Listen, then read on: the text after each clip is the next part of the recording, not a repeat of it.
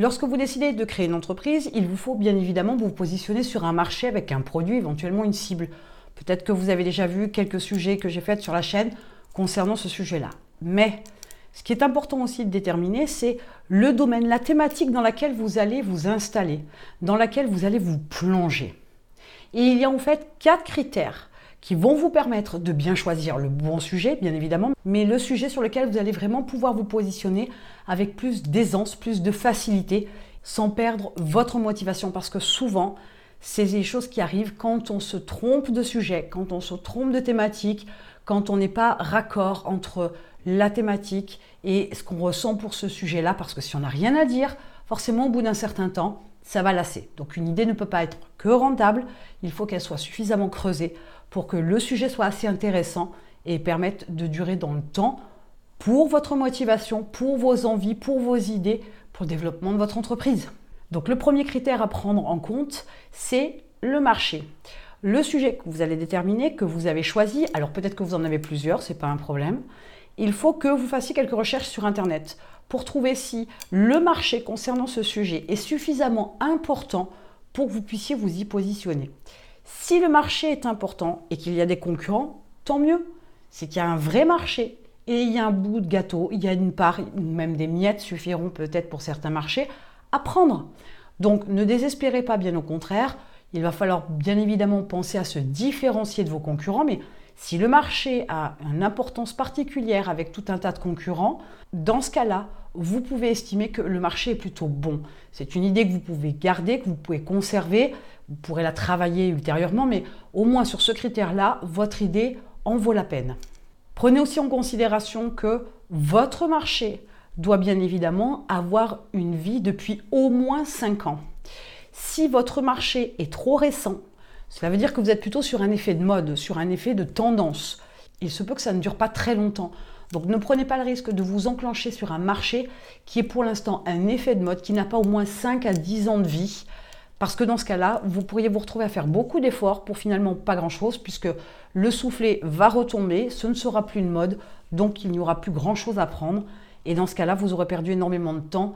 Et forcément, même si vous avez appris, donc forcément, votre entreprise, faudra la faire bifurquer, l'arrêter ou recommencer autre chose. Mais vous ne pourrez pas perdurer dans le temps si c'est un effet de mode, un effet de tendance. Ensuite, le deuxième critère avec lequel vous allez passer à la moulinette vos idées, c'est que le sujet que vous décidez de prendre doit être un sujet qui vous passionne, un sujet sur lequel vous avez énormément de choses à dire, un sujet sur lequel vous avez un minimum de connaissances. Vous n'êtes pas obligé d'être un expert dans ce domaine, mais que vous ayez des choses à dire, que vous ayez envie de partager, que vous ayez envie de progresser sur ce sujet-là. S'il n'y a pas ça, une fois de plus, dans quelques mois, quelques années, vous risquez de vous essouffler. C'est un sujet où vous aurez l'impression d'avoir vite fait le tour, parce que ce n'est pas un sujet qui vous passionne, parce que vous n'avez pas d'idées qui viennent par rapport à ce sujet. Il y a des choses que vous n'auriez pas envie de développer parce que le sujet ne vous passionne pas, parce qu'il ne vous enflamme pas. S'il n'y a pas d'intérêt pour le sujet, vous risquez là aussi de vous épuiser très rapidement et d'aller à l'échec ou de fermer une boutique. Donc, ne soyez pas non plus dans l'attente d'une super passion que vous avez depuis des années et des années. Peut-être qu'une simple passion qui vous paraît peut-être complètement anodine, mais peut-être que c'est un vrai sujet sur lequel vous avez beaucoup à partager, peut faire l'affaire. Donc, ne vous enflammez pas à chercher la passion ultime que vous pensez ne pas avoir finalement dans votre vie parce que vous pensez aimer beaucoup de choses. Mais peut-être qu'il y en a une particulièrement qui vous tient en haleine, qui vous passionne, qui vous donne envie de partager. Et là, on est plutôt sur la bonne voie. Enfin, il y a le troisième critère qui, lui, est plutôt axé sur le fait que le sujet sur lequel vous avez envie de vous positionner, qui va être la thématique de votre activité, la base, est peut-être lié à une compétence. Et là, ce serait encore mieux. Par exemple, la photo, où il y a des connaissances aussi, mais aussi une compétence, parce qu'il y a un savoir-faire derrière. On n'est pas uniquement sur de la théorie, il y a vraiment de la pratique. Et là, c'est un plus véritablement pour votre entreprise. Pourquoi? Parce que effectivement, il y a la partie théorie qui peut être abordée, mais aussi la partie pratique. Il y a des gens qui ne veulent pas théorie, qui préfèrent que la pratique vous avez l'opportunité là de pouvoir jongler sur différentes cibles, même si ce n'est pas le but du jeu au départ, il faut une cible bien déterminée, mais vous pourriez avoir différents niveaux sur votre cible. Si vous voulez rester bien focus sur cette cible-là, vous allez pouvoir fournir aussi différents types de compétences. Et vos compétences, vous les vendez soit en vendant votre temps, mais ça, je ne vous le préconise pas, mais plutôt vous basez sur la vente de vos connaissances et compétences, sur de l'apprentissage en apprenant aux autres. Ce sera bien plus efficace et surtout bien plus rentable. Mais sachez que sur le principe, il y a toujours différents niveaux de connaissances et de compétences. Et même si vous êtes à mi-parcours, il y aura toujours les personnes en dessous qui auront besoin de savoir. Et vous allez forcément monter en connaissances et compétences avec le temps. Et forcément, il y aura encore des gens à qui vous pourrez apprendre tout un tas de choses. Et ça, c'est non négligeable. Sachez quand même que être débutant, c'est aussi un gros avantage. Donc annoncez à votre audience que vous débutez, que vous apprenez, vous partagez au fur et à mesure ce que vous apprenez, ce que vous testez, etc. C'est aussi facile de se connecter à vous puisque votre audience pensera vous ressembler. Et vous montrerez à votre audience que vous leur ressemblez puisque vous êtes débutant. Donc c'est aussi un gros bénéfice. Alors ne supprimez pas l'idée dans laquelle vous êtes débutant parce que ça peut être un gros atout que des personnes avec trop de connaissances et trop de compétences n'ont pas et ils ne peuvent pas bénéficier de cette possibilité-là de se lier particulièrement avec son audience très rapidement. Donc profitez-en même si vous êtes débutant, c'est une bonne chose.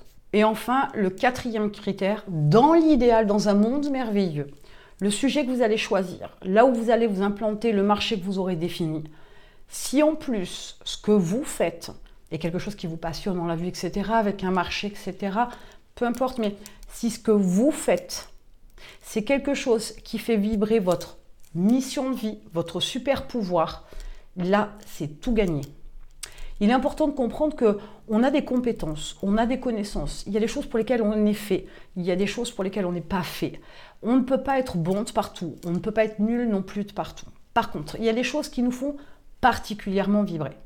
Si vous êtes capable de déterminer votre mission de vie, votre super pouvoir, appelez-le comme vous voulez, mais si vous êtes capable de trouver ça, vous allez pouvoir vous implanter correctement sur un marché avec quelque chose de plus puissant qu'une simple passion et qu'une simple motivation.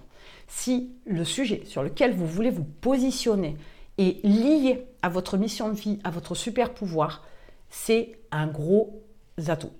Définitivement, vous avez un énorme avantage que beaucoup de gens n'ont pas. Beaucoup de personnes lancent leur entreprise parce que c'est rentable, parce qu'ils savent le faire. Ce n'est pas forcément pour autant que ça les passionne, mais il y a des gens comme ça qui vont remplir quelques critères. Mais si vous arrivez à faire passer votre idée et que au niveau des quatre critères, ça passe, vous êtes au vert, alors là, vous avez gagné le jackpot. Je ne dis pas que vous réussirez forcément. Je dis juste que là, vous en êtes à un stade où l'idée que vous avez déterminée, elle a quatre ronds verts, elle a quatre checks qui valident ces quatre critères-là. Et dans ce cas-là, vous êtes plutôt sur la bonne voie. Ce n'est pas toujours le cas, ce n'est pas obligatoire non plus, il ne faut pas se focaliser là-dessus. Mais si vous avez les quatre critères ouverts, c'est tout bénéf pour vous. Donc voilà les quatre critères qui peuvent vous permettre déjà de faire un tri dans les idées que vous avez aujourd'hui pour pouvoir lancer votre business. Ça vous permettra déjà de vous mettre sur la voie. Alors il se peut aussi que les idées qui resteront peuvent vous donner un chemin, une approche dans un domaine particulier que vous n'aviez pas vu au départ, mais c'est en faisant ce tri que vous pourrez vous en apercevoir. Je vous laisse faire un peu de tri dans vos idées et je vous retrouve de l'autre côté.